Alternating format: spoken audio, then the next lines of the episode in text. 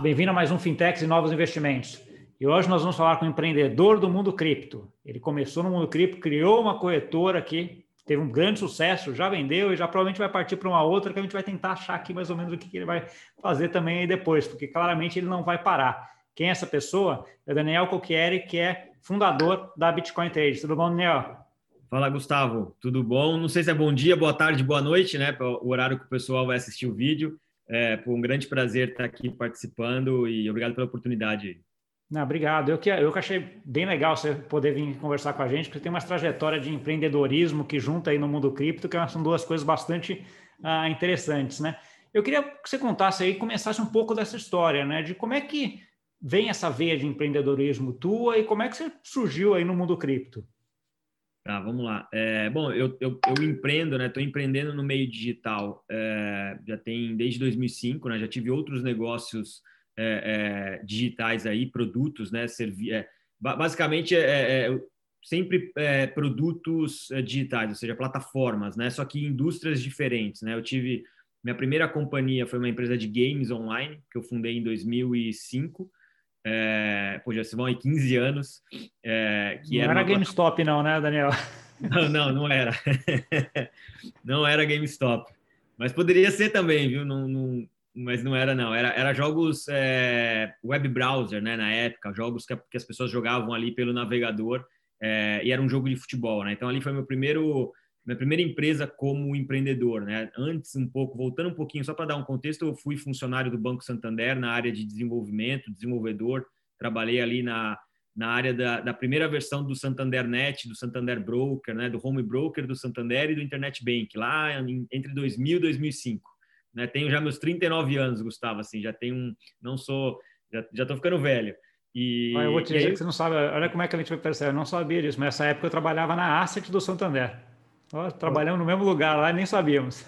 É, estávamos perto, estávamos perto, ali no Casa 1, né? ali no, Casa no, no Santa Amaro. Exatamente. Eu tinha 18 anos quando entrei no banco. É, e, mas enfim, aí o meu primeiro negócio digital, né? Voltando para a parte de, de, quando eu comecei a empreender online, foi uma empresa de games online que se chamava O2 Games, em 2005. É, foi, uma, foi uma baita escola para mim no, é, de como ter, é, é, gerenciar e tocar um negócio digital em um momento que, que, que, negócios digitais estavam sendo literalmente construídos. Assim como a gente olha hoje o mercado cripto, né, ele, ele nascendo e muitos produtos nascendo nesses últimos três, quatro anos e muita coisa que ainda vai ser construída nesse mercado. É, essa época da internet, 2005 a 2010, foi onde não existiam gateways de pagamento como existem hoje, estavam sendo come, começando a construir os gateways de pagamento, né, a, os PagSeguro da vida, os PayPal, né, assim, foi bem lá atrás, e uma série de outros produtos que a internet não tinha naquela época. Então, para mim, a O2 Games foi uma baita escola como empreendedor. É, depois eu fundei uma outra empresa que chamava EasyLike em 2012, que era uma plataforma também digital, né, um software online é, que permitia e ajudava grandes anunciantes uh, otimizarem a compra de mídia no Facebook. Então, assim, assim que o Facebook estava nascendo como plataforma de advertising, é, é, eu acabei construindo uma plataforma para ajudar esses anunciantes no Brasil. A empresa é, é foi super bem. É, em 2014, a gente ali tinha 70% do mercado, os, os, maiores anunciantes do Brasil usavam a nossa tecnologia para é, conseguir anunciar no Facebook e otimizar essa compra de mídia, né? ou seja, ter mais resultados em cima dessa compra. Em 2015, é, eu vendi esse negócio com um grupo americano chamado Gravity4. É, eu vendi a EasyLike em 2015. É, e aí, em 2016, eu me mudei para os Estados Unidos com a família. É, fiquei um ano ali meio que fora do mercado de tecnologia, o ano de 2016 inteiro. É, em 2017, um amigo me ligou, eu sempre falo o nome dele porque é, foi ele que me introduziu aí no mercado cripto. Ele me ligou mais ou menos em abril de 2017, o Nilcinho, é, e, e, e, basicamente, Gustavo, assim, ele, ele me falou, Daniel, se você comprar um Bitcoin nos Estados Unidos, eu vendo ele aqui no Brasil com 20, 25% de, de, de, é, de, de, é, de, um valor maior, né? Eu tô, te, eu tô, tô, rindo aqui porque foi mais ou menos a minha, o meu começo no, nesse mercado também foi por conta da arbitragem do onshore offshore, né? Você tinha uma diferença de preço grande, né? Exato. E eu lembro até hoje, sabe, assim, eu, eu, eu, tava, eu, eu estava, é, é, é, era uma manhã, ele me ligou, eu atendi, e, e, quando ele me falou isso, a primeira, a primeira reação minha, como eu estava quase um ano e meio fora até do mercado em, em si de tecnologia, de internet, o ano de 2016 eu fiquei meio off, é, é, eu falei, como assim? assim? Eu já tinha ouvido falar de Bitcoin, mas, eu falei, como, o que é Bitcoin exatamente? Como eu compro aqui? Aonde eu compro o Bitcoin aqui? Como é que eu te mando esse negócio para o Brasil? É, e, e, a minha primeira reação foi, cara, isso não é golpe, não. Isso aí, assim, eu te conheço há muito tempo, mas pô, você não vai me colocar em nenhuma furada, né, Nilcinho? Ele, não, tal. É, e aí eu falei o seguinte, falei, eu lembro até hoje, falei assim, ó, eu vou comprar 10 mil dólares desse Bitcoin, tá? Vou, vou, comprar, vou achar aqui, me ajuda a achar esses Bitcoins aqui, e eu te mando e quero ver se isso aí virar. Porque a, a, a proposta era muito interessante, né? Ou seja, até realmente 20% em questão de, de 30 minutos, né? Você compra um ativo 20, 10 mil dólares e vira 12 mil dólares, é, é, sem você ter um certo risco de, de obviamente, um risco bem pequeno, enfim. É, e, depois, fui... e depois o mais difícil, no caso, era voltar para os 12 mil dólares, né? Que era dois dias para trazer de volta para os Estados Unidos depois no câmbio normal, né? Exatamente, porque o dinheiro tinha que voltar para cá, né? Então depois eu tinha que é, trazer ele via um câmbio. É, mas assim, aí eu falei, tudo bem, deixa eu, deixa eu conhecer isso, né? E, e naquele mesmo dia eu fui, ele falou assim, ó, usa um site chamado Local Bitcoins. Naquele momento, Gustavo, assim, o mercado ele estava começando a crescer, abril de 2017, o Bitcoin naquela época estava 1.800 dólares, eu lembro até hoje, o primeiro Bitcoin que eu comprei. É, e, mas assim, ainda não não é, é não estava naquela euforia do final do ano de 2017, que foi aquela aquela porrada no mercado, não só no preço, mas aquela todo mundo. Mas mesmo assim, abril de 2017, as corretoras americanas também não estavam aceitando cadastro fácil, já estava tendo um volume e um aumento de cadastro, já estava começando o um movimento que, que, que iria acontecer mais forte ao final do ano de 2017. Então ele falou assim: ó, vai na local Bitcoins e, e acha alguém para te vender. Inicialmente é um papo de maluco para quem está fora, né? Fala assim, como é que eu vou achar alguém, vou levar 10 mil dólares na mão para alguém que eu não conheço, ele vai me mandar numa wallet um Bitcoin, enfim. É, é, é, são essas barreiras que a tecnologia, no primeiro momento, ela impõe a, a todos, basicamente. Então, né? você entender qual é o fluxo, né? Qual, onde está o risco, né? Demora um... Parece muito estranha a história, né? Até você entender tudo, parece como sempre a tecnologia, meu, que estranho, né? O carro andando sozinho, pô, que estranho. Depois, é. daqui a pouco, todo mundo vai achar normal o carro, né? Indo para o lado dos carros autônomos. No começo, todo mundo assusta. É a mesma coisa, né? A tecnologia, quando ela é muito disruptiva, ela, ela assusta todos. Então, eu também, por mais que eu sou do meio de tecnologia, por mais eu fiquei meio assim, falei, cara, tá muito estranho, mas vamos lá. É, e, e, enfim, consegui comprar esses, esses bitcoins em um peer-to-peer, né? Uma pessoa foi até o meu escritório, entreguei o dinheiro, fiquei esperando ali o bitcoin chegar na carteira. Nisso, o Nilson comentou, cara, espera seis confirmações para garantir e tal e tal. Mandei para ele, ele vendeu é, no Brasil e eu vi ponta a ponta funcionando. E isso foi muito rápido, no mesmo dia. Então, é, ali eu já vi um poder absurdo do que estava acontecendo. Obviamente, com a visão de, de, empreendedor também, eu tive acesso às corretoras no Brasil que, que operavam naquele, naquela época e, e vi um gap muito grande do, do, do da, da, tecnologia, da plataforma em si, que era um gap que era uma, é, assim, era normal, porque o mercado ainda estava muito pequeno, pequeno ainda naquele momento. Então, as corretoras elas, está, elas estavam do tamanho que deveriam ser para o tamanho do mercado naquele momento. Então, é, eu, eu diria até, é, até acrescentando um pouco, era um gap de tecnologia e um gap também na parte de processos, né, Daniel? Acho que esse era um outro ponto importante, porque como essas coisas foram criadas meio na, ali na pressa, na rapidez, o mercado foi muito rápido, né, você acaba é, eventualmente, como toda startup, né? Você acaba ainda comendo alguns processos que depois você vai precisando ir correr atrás, né?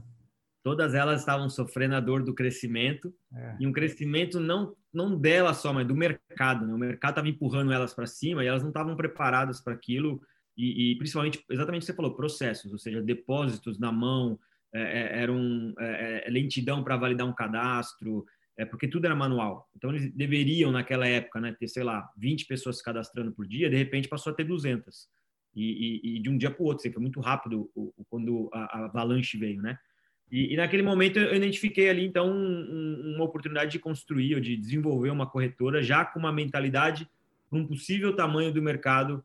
Ou seja, se esse mercado realmente crescer, o, o potencial que ele me parece é, é, é, é ter, é, as corretoras vão ter, vão ter que mudar os seus processos, vão ter que automatizar, vão ter que passar mais credibilidade, mais, mais confiança do que eram naquele momento. Então, foi quando a gente, é, eu decidi fundar a Bitcoin Trade chamei um sócio que é o Carlos André, para ser é, fundador junto comigo. Entendi. Isso... E, e, aí, aí, ok, decidiu coisar, e aí você ficou, sei lá, foram três, quatro anos aí, né, de, de, de Bitcoin Trade. Nesse processo inteiro aí de, de criação e até chegar a Bitcoin Trade, o que ela, o que ela é hoje, até a venda, né, que, que você acabou vendendo a participação recentemente, quais foram os maiores, os maiores desafios aí que você, que você encontrou? O que, o que foi mais difícil do que você achava que era inicialmente? O que, foi mais fácil? Tá, assim, acho que pode. São dois pontos bem simples é, é, é, dos dois lados. O mais fácil foi o marketing. Por que eu falo que o marketing foi o mais fácil? Porque o próprio Bitcoin empurrou o mercado para cima, é, a ponto que quem estava bem posicionado no momento certo, na hora certa, é, é, cap, conseguiu captar todo esse, esse movimento muito orgânico. Era o então, famoso pãozinho quente, né? Que ele tá um pãozinho quente, todo mundo quer. Então você não precisa nem fazer muito esforço, porque ele vai, né? Coloca ali que vai tudo, exatamente, Gustavo. Assim, geralmente, quando a gente olha um business digital, um business online, qualquer um business que você precisa escalar, o marketing custa muito hoje em dia, né? Porque você vai acabar entrando nas, na, é, nas mídias para divulgar o seu produto online, é, no Facebook, no Google, é, e vai disputar com todas as gigantes que também estão ali comprando mídia, enfim. Eu, eu vivi isso com a Slike, eu conheço muito bem esse mercado e o marketing. Geralmente você pode investir, investir vou dar um, é, números é, é, hipotéticos aqui, 500 mil reais para montar uma plataforma, mas você precisa de 3 milhões para fazer marketing para conseguir ganhar mercado é muito mais caro o marketing, às vezes, do que o próprio produto é, é, de desenvolvimento. E, e, nesse caso com a Bitcoin Trade, por a gente também ter entrado no momento certo e a gente ter tido essa consciência de que ó, esse mercado ele vai porrar, então a gente tem que conseguir entrar rápido, porque vai vir mais players, e foi o que aconteceu. 2019 foi uma enxurrada, né? 2018 de corretoras no Brasil.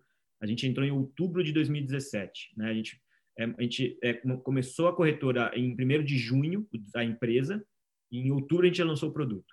É, foram quatro meses insanos de 14, 15 horas de segunda a sábado trabalhando para conseguir entrar nesse time. É, então, assim, então o marketing talvez seja a parte mais fácil, nunca é, nada é fácil, mas mais fácil, é, porque o próprio mercado te empurrou. Quem estava bem posicionado na hora certa, o mercado empurrou. O outro lado, mais difícil, sem dúvida nenhuma, a custódia, segurança. É, eu acho que a responsabilidade de uma corretora, quando ela, ela tem em custódia um dinheiro de terceiros, é, sem dúvida nenhuma, é a parte mais crítica desse negócio, é, porque ali está ali tá o risco é, total do negócio. Qualquer falha na operação, qualquer falha, é, é, é, e não só, não só hardware, né? não só um hacker conseguir entrar na infraestrutura do, do, do software, um código que subiu errado e deu uma brecha, um processo interno da companhia que, através de um funcionário lá do atendimento, o hacker consegue fazer uma engenharia social e acessar alguma, alguma informação. então, assim, é, fechar todas essas pontas no negócio que ele é altamente atacado, é, e, e, eu falo assim, é, a Bitcoin Trade, até o momento que eu vendi, é, ela tinha mais de meio bilhão de reais em custódia. Então, mais de 500 milhões de reais de custódia no nosso colo. Era o maior risco, a maior responsabilidade. Sim, é, aí vira aquele, aquele pote de ouro, né? Então, assim, o pote de ouro é grande, você incentiva grandes caras com muita inteligência para tentar achar uma forma de achar esse pote de ouro ali dentro, né?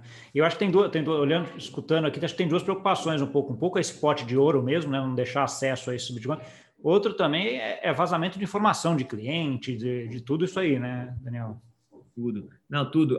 Eu sempre conto uma história, Gustavo, que é engraçada, né?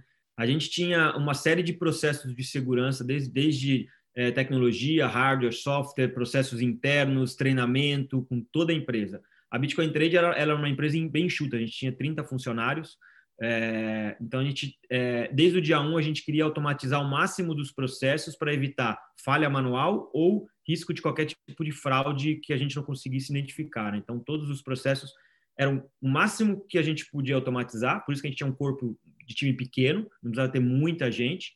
É, mas, é, mas é, e aí tem uma, essa preocupação, né, principalmente de engenharia social ou falhas humanas, não do mas você cobria tudo que é hardware, software, mas uma falha humana de um funcionário, do Daniel, o Daniel falhou alguma coisa, poderia ser uma brecha para uma para um, um, hacker, né? E, e, e, olhando, e olhando para esse parte de, de análise de, da, da empresa mesmo, você tinha essa parte de, preocupação lá desses, de todos esses, uh, esses dados, né, essas coisas que estão lá, e ao mesmo tempo você estava construindo um negócio que você estava crescendo e estava com uma demanda muito forte. Então, acho que a, imagina que a pressão sobre isso era cada vez maior, né? Acho que uma das discussões que vocês devem ter tido lá no começo é que tinha algumas corretoras no Brasil ainda que é, pô, eu terceirizo ou eu coloco dentro toda essa parte de tecnologia, né? Que teve algumas que pegaram toda essa parte de trading, coisa e tal, e acabaram terceirizando para outras, né? Vocês, pelo que eu entendo, vocês decidiram fazer, vamos fazer e controlar tudo, porque daí a gente consegue deixar o negócio mais robusto, né? É, a gente desenvolvia tudo. É, eu acho que primeiro é pela segurança que é, é, nós tínhamos o controle, é lógico que tem a parte ruim, que uma vez que está tudo no teu controle, você é o responsável 100%, quando você terceiriza, você tem um corresponsável aí, mas a, a, ainda assim, acho que o grande valor do que a gente estava construindo, Gustavo, era a tecnologia, né? Nós éramos uma fintech. Eu não poderia pegar a, o meu core, que é fintech, e terceirizar, e acho assim, na visão nossa de empreendedor, de empreendedor ali do negócio, é, é, nós tínhamos que ter é, é, e tínhamos que desenvolver toda a tecnologia. E aí, só voltando rapidamente ao caso, é, é, uma vez eu estava eu tava numa viagem de férias e cheguei, recebi um e-mail de um repórter da Folha dizendo que tinha um dossiê contra Bitcoin Trade e um arquivo anexo. Na hora que eu vi aquilo, deu um frio na barriga. Eu falei, parei o carro, falei, como assim? Um repórter da Folha e um e-mail perfeito, assim, escrito que realmente. E, e, e, na hora que eu vi, eu parei o carro e liguei para os meus sócios. Falei, vocês receberam também? Que, que, que dossiê é esse? Né? A gente sempre se preocupou muito com, com ou tentou com em todas as pontas para né? E, mas resumindo, aquilo ali era uma pegadinha da área de segurança, porque se eu clicasse para abrir aquele dossiê e o e-mail ele te levava a, a primeiro se assustar, falar, meu, deixa eu ver o que, que é logo, porque isso aqui é, é, ele, ele ia ter instalado na minha máquina um, um, um, um vírus e aquilo ali era uma pegadinha da própria área da empresa que ela fazia isso constantemente com todo mundo, não só com o funcionário do atendimento, inclusive com sócios, porque eu, Daniel. Tenho certeza que você tá, você não é pegável, vamos dizer assim, num negócio desse, né? Que você já sabe é, dentro, que pode ser um negócio, né? Dentro de uma regra bem simples, né, Gustavo? Você não vai instalar, não vai clicar em nenhum anexo que você não confie de quem é. é, é. Essa geralmente é uma porta muito fácil para o hacker entrar é, e que muitas vezes quem não está ligado, ou até eu que, que, que sabia dos riscos, mas é. o e-mail que chega, ele chega para te assustar. É, cada um no seu contexto, né? O meu contexto era é, tem um dossiê contra a sua empresa. Nossa, já se assusta, deixa eu ver o que é. O, é, né? E às vezes você está você tá lá no momento que você está lá, sei lá, à noite, é, descansando em casa, coisa, você vai, você vai automático quase, né? Você fala, deixa eu ver o que, que é, né? E aí, é, e aí, que então, complica, né?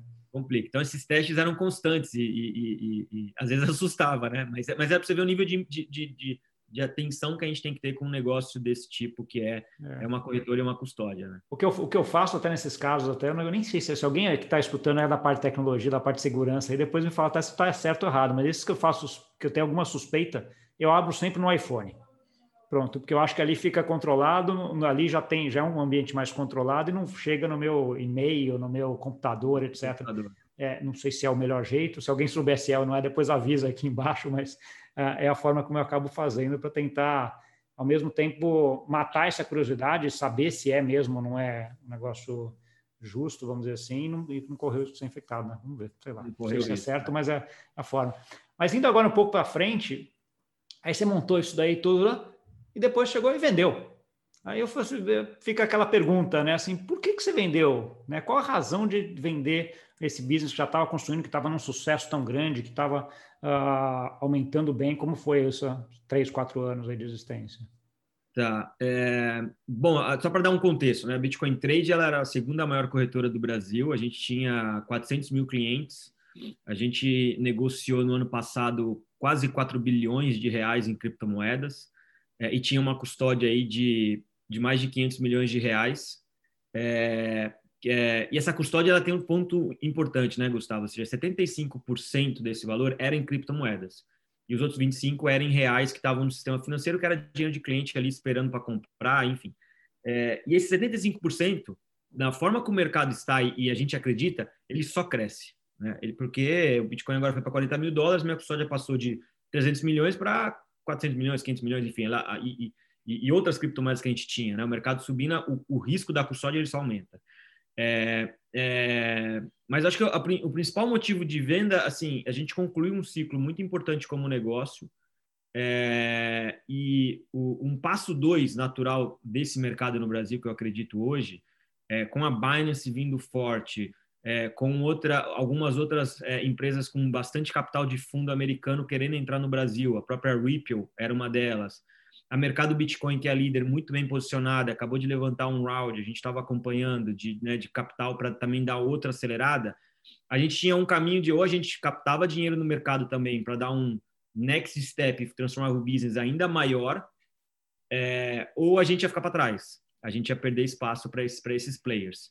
E aí é uma decisão assim de o quanto, o que, que a gente quer, né? Porque assim, é, é, a Bitcoin Trade sempre foi uma empresa muito, não vou falar familiar, mas de amigos que formaram ali, de pessoas que já tinham certo relativo sucesso para trás na sua carreira, que já tem, é, já tinha filhos, já está com uma vida um pouco, não é um empreendedor ali, não que eu não tenha, eu tenho muito sangue no olho para fazer acontecer e ainda vou continuar, mas é, assim, eu sei muito bem a hora de um bom ciclo, graças a Deus, essa é a minha, ter é a minha terceira venda, meu terceiro negócio que eu vendo nesses 15 anos, então, assim, eu não tenho. Primeira coisa que me perguntaram, você não tem é, é, é, é dó do negócio que você criou? Eu falei assim: eu vou criar mais 10 negócios para frente. Talvez os 10 negócios não vão dar certo. Ou talvez um dê certo de novo. Eu não sei, eu não tenho a fórmula, né? É, mas, então, assim, eu não me preocupo com isso. Literalmente, assim, não é, é. A Bitcoin não é meu primeiro negócio, então eu não me preocupo. Minha cabeça ela é muito inquieta. Se vai dar certo ou não é a história que eu não tenho como saber. É, então, assim, primeiro, não tem esse apego.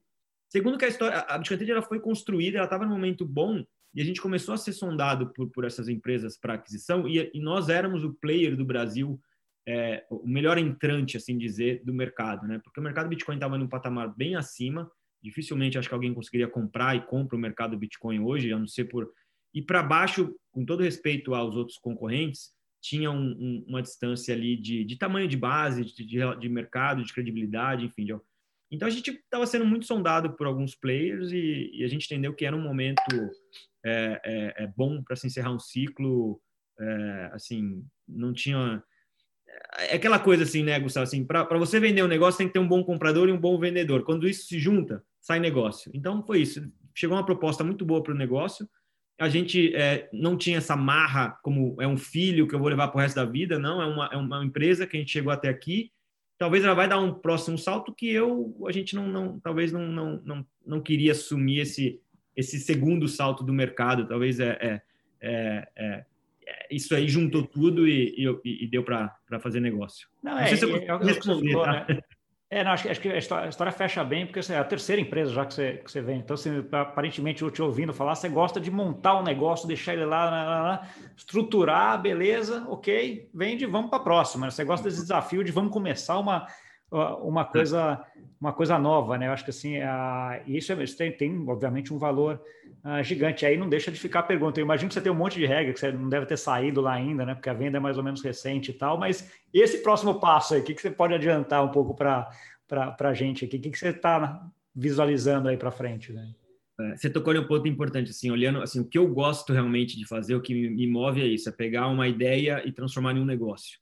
Quando o negócio cresce muito, é, e o Daniel já, é, assim, ele, ele passa a. Não que eu não goste, né? Mas eu, eu gosto de criar. E a, e a Bitcoin já estava num tamanho que a gente tinha que tomar muito cuidado no que criar, no que fazer, o que mexer. Então você fica um pouco mais.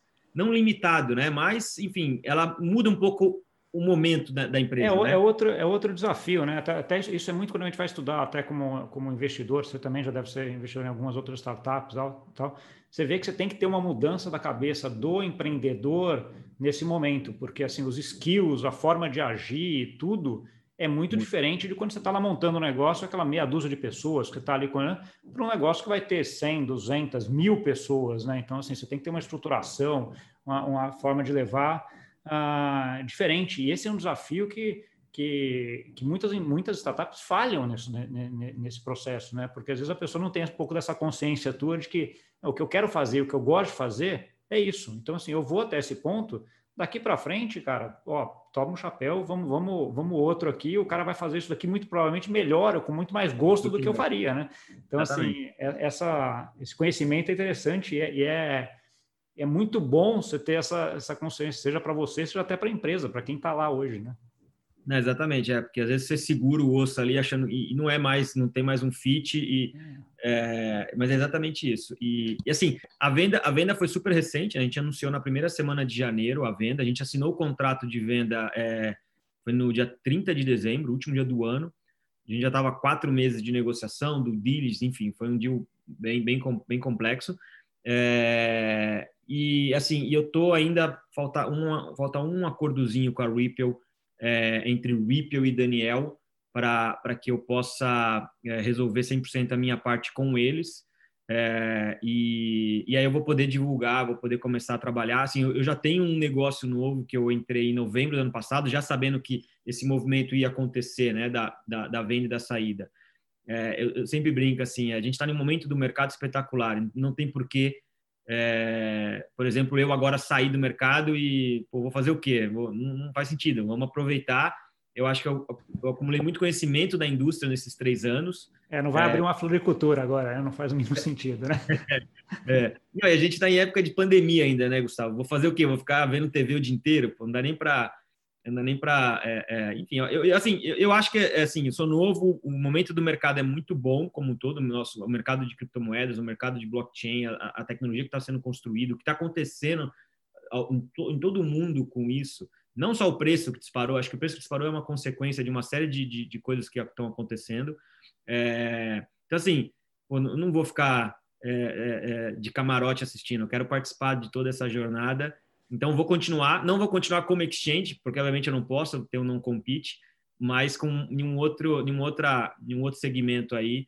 É, posso dar uma dica, assim, eu gosto muito de, de, da parte de tokenização, de security tokens, o que vai o que, essa, o que a tecnologia ela vai permitir aplicar no mercado de capitais, trazer produtos mais eficientes. O DeFi, que eu sei que você acompanha muito, é, é algo que eu estou acompanhando há um tempo também, acho que está sendo construído é, coisas bem interessantes. E, e, e, tem uma hora que tem que. É, é toda essa tecnologia, alguém tem que transformar isso em um produto para o engenheiro, para o médico, para minha mãe, para pessoas comuns. Senão, é ali que está o. E aí, esse, é, essa, essa segunda layer aí, quem sabe eu não entro com alguma ideia, é, pensando no, na segunda camada, conectar essa tecnologia. É, eu acho que isso, isso, isso me atrai. Boa, boa. Aí já fica a dica para voltar aqui quando puder conversar e quando já tiver estruturado aqui um tempo para conversar e falar o que, que você está que você tá montando aí, que parece que sei lá, parece ser bem legal. Bom, não, esse é o maior prazer, Gustavo. Sim, assim que. Ah, eu, acho que em breve, eu acho que em breve.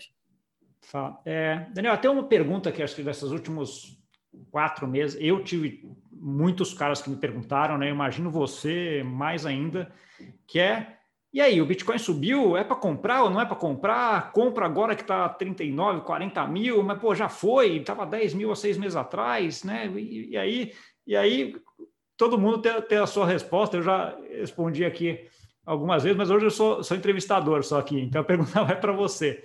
E aí, dá tempo ainda de comprar? Dá, não, sem dúvida nenhuma, sem dúvida nenhuma. É, eu acho que é, a, como é que é assim, é, fica até é, repetitivo, né, o que a gente fala. E parece muito óbvio, né, né Gustavo? Mas, mas realmente é óbvio. É, o, que tá, o, o, que, o que a gente está encarando hoje no mercado, para quem consegue acompanhar um pouco mais, é, é algo, é, é, uma, é uma parte muito realmente muito disruptiva que está acontecendo. A tecnologia é, que está sendo empregada, os produtos que estão sendo criados é, é, é, eles, eles vão. E se a gente pegar 2017, pegar agora 2020, que acabou, né? 21 nem começou, a, a, mudança já é brutal do, do, que existia em 2017, no primeiro ralizinho ali do preço e, da, e do, do, mercado, para o que está acontecendo hoje. Desde o ponto de vista de regulamentações ao redor do mundo, produtos mais estruturados, usando a tecnologia, é, players entrantes, que são players com mais casca e criando, criando produtos é, é, é, mais fáceis de dar acesso a essa classe de ativo ao investidor. Assim, assim, tem muita coisa que está sendo construída, mas ainda é só o começo. Né? E, e, quando a gente fala de Bitcoin especificamente, na minha visão, a gente, é, a gente tem algo muito óbvio, que para quem não conhece, eu acho que a maioria que te acompanha, você já deve ter falado isso várias vezes, é a questão da escassez do ativo. Né? É, isso é, é, isso não é segredo, né? É só pessoa, ele é escasso. Daqui quatro anos, nós, três anos, nós vamos ter um novo heavy, um novo corte um novo choque na oferta do Bitcoin no mercado. É, e então assim, você tem de um lado um ativo que ele é escasso por natureza, é, e do outro lado você tem uma demanda que, na minha visão, ela ainda está só começando. Ela ainda está só começando. Então a demanda por esse ativo, por essa classe, é, por, pelo Bitcoin em si, ela ainda não, não chegou no seu auge. Tem muita coisa para acontecer nos próximos anos então, na minha visão, é muito claro: é, o, o, o, vai entrar mais dinheiro no mercado, esse ativo vai ficar cada vez mais é, acessível para investidores. É, é, e de um outro lado, você tem uma oferta que ela vai sofrer um choque de novo daqui a três anos, ela vai continuar ficando mais escassa. é, na minha visão, tá, assim, Gustavo, pode parecer muito óbvio, mas o preço ele vai corresponder a esses movimentos, ele vai continuar subindo, tá? O que a diferença é o investidor que está olhando hoje, ele quer comprar o Bitcoin agora a 38 mil dólares e que amanhã ele esteja a 50. E ninguém tem como prever isso. Isso não vai acontecer amanhã. Pode até acontecer, mas não tem como alguém cravar. Isso não... Então, assim, o investidor, na minha visão, ele tem que ter essa visão de que a médio longo prazo o ativo ele, ele vai se valorizar, é o que eu acredito, ele vai continuar subindo. Nesse meio tempo aqui, ele vai ser como qualquer outro ativo, é, oscilar de entre sobe e desce, sobe e desce, assim, nenhum ativo sobe para sempre, não faz sentido. Então, é, é, eu, eu acho que assim, eu sempre falo para todo mundo que me pergunta, se você tiver paciência, pode me chamar em 2024 e vem falar comigo do preço do Bitcoin em 2024. Esse ano, ele pode voltar para os 20, Pode, ele pode continuar subindo igual agora, né? O Elon Musk falou hoje exatamente uma coisinha lá, ele bum, voltou para os 38. É, então, eu, eu, eu falo duas coisas para quem quer comprar agora. Separa um dinheiro que você realmente não precisa, como um investimento, você não usa esse dinheiro, que é óbvio e todo mundo fala, e tente fazer compras fracionadas. Então, define aí, todo dia primeiro do mês você vai comprar um pouquinho, ou toda semana você compra um pouquinho, não, não fica olhando o preço, porque senão você entra nessa energia que o preço sobe 8 mil dólares e cai 8 mil, e ninguém, até a gente que é mais experiente, que vive isso, se a gente ficar nessa loucura, a gente vai fazer, a gente vai errar, a gente vai querer acertar o topo, acertar o fundo e não tem como. Então, assim, esse é o jeito mais inteligente de se expor a esse ativo hoje, e para mim, para os próximos tempos, aí vai ser a melhor maneira de você se expor.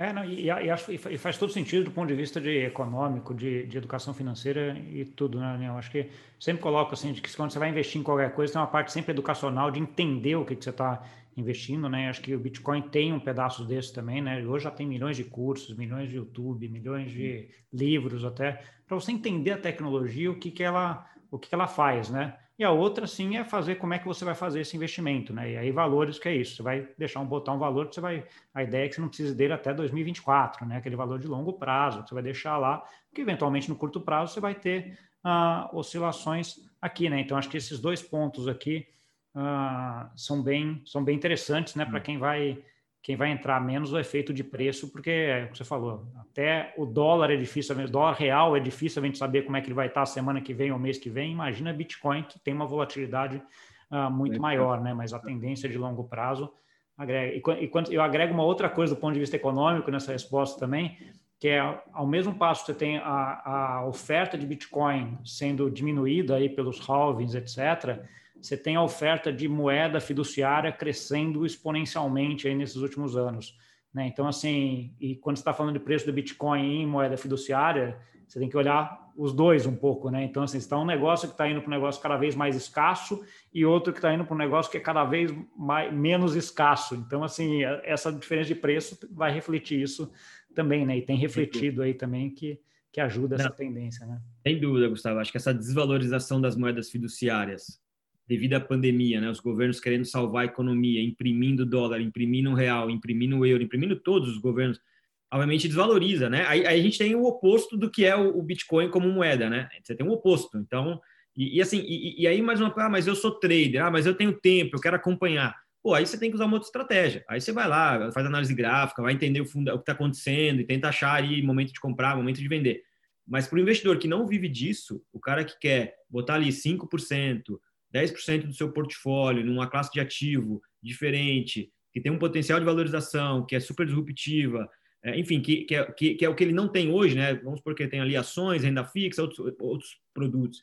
Né? Eu também não sou daquele que ah, põe 100% em Bitcoin porque Bitcoin vai salvar o mundo. Nunca fui. Eu acho que o investidor tem que ser. Dinheiro é algo que não, não leva desaforo para casa, é difícil você ganhar e você tem que dar o devido valor. Não pode dar muito mais do que é é, o valor do dinheiro, né? Mas também não pode é, não dar valor ao dinheiro a ponto de, ah, vou entrar em qualquer, vou entrar na GameStop a 400 dólares, né? Quem tá, não sei o dia do vídeo aqui, mas é, é, a gente está sofrendo aí com a. Com, é, nós tá, tá, até bom, está gravando aqui na sexta-feira, né? Esse vídeo eu vou publicar provavelmente na terça, né? Mas é o dia, a gente está nesse auge aí dessa discussão esses últimos dias aí da GameStop que saiu de quase nada, né? Um dólar para 400, então toda essa essa discussão daí de manipulação de mercado, mídia social e toda essa, essa discussão aí, né? Então, assim, ah, isso, isso é, é, um ambiente que não é para investidor comum, vamos dizer assim, não é a pessoa que não entende nada de investimento, que não entende nada de, de trading, que vai ficar lá tentando achar uma ação que eventualmente não tem fundamento nenhum, né? Que nem a GameStop que estava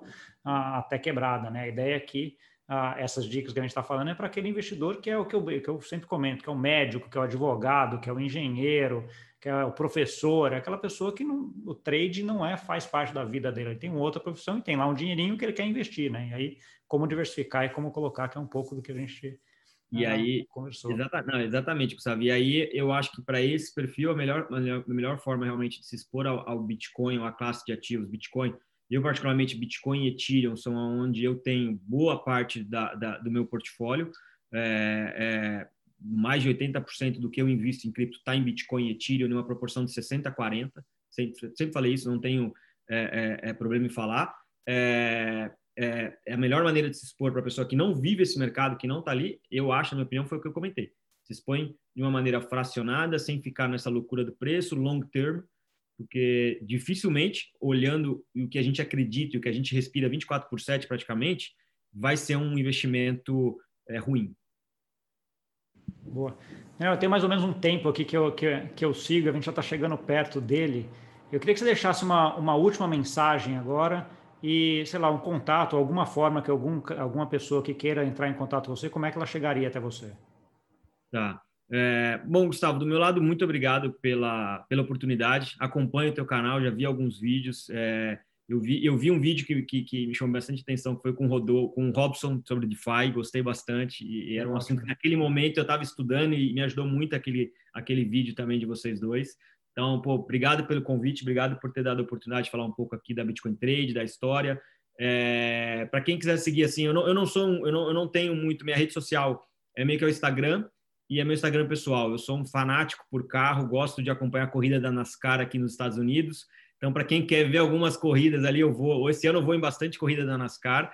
É, então, para quem quer me seguir, meu, meu Instagram é de underline.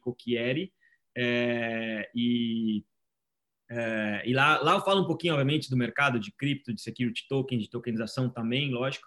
É, mas também tem algumas coisas que não, não estão relacionadas. E eu acho que é isso. Acho que a, a mensagem é para quem tem tá, tá com interesse, né, tá assistindo o vídeo e tá buscando conhecimento e tá, ou seja, hoje em dia tem, tem muita coisa acontecendo nesse nosso setor.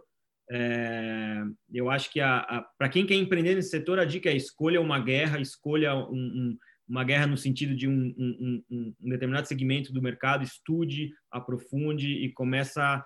É, eu acho que a melhor maneira de você empreender hoje em dia é arregaçar as mangas e começar a fazer. É, é, sair um pouco da prancheta e, e, começar a executar, porque o mercado é muito dinâmico. É, eu sempre brinco que você traça uma reta, mas na hora que você começa a empreender, o que não vai faltar é curva te tirando daquela reta que você pensou lá atrás que seria o teu caminho.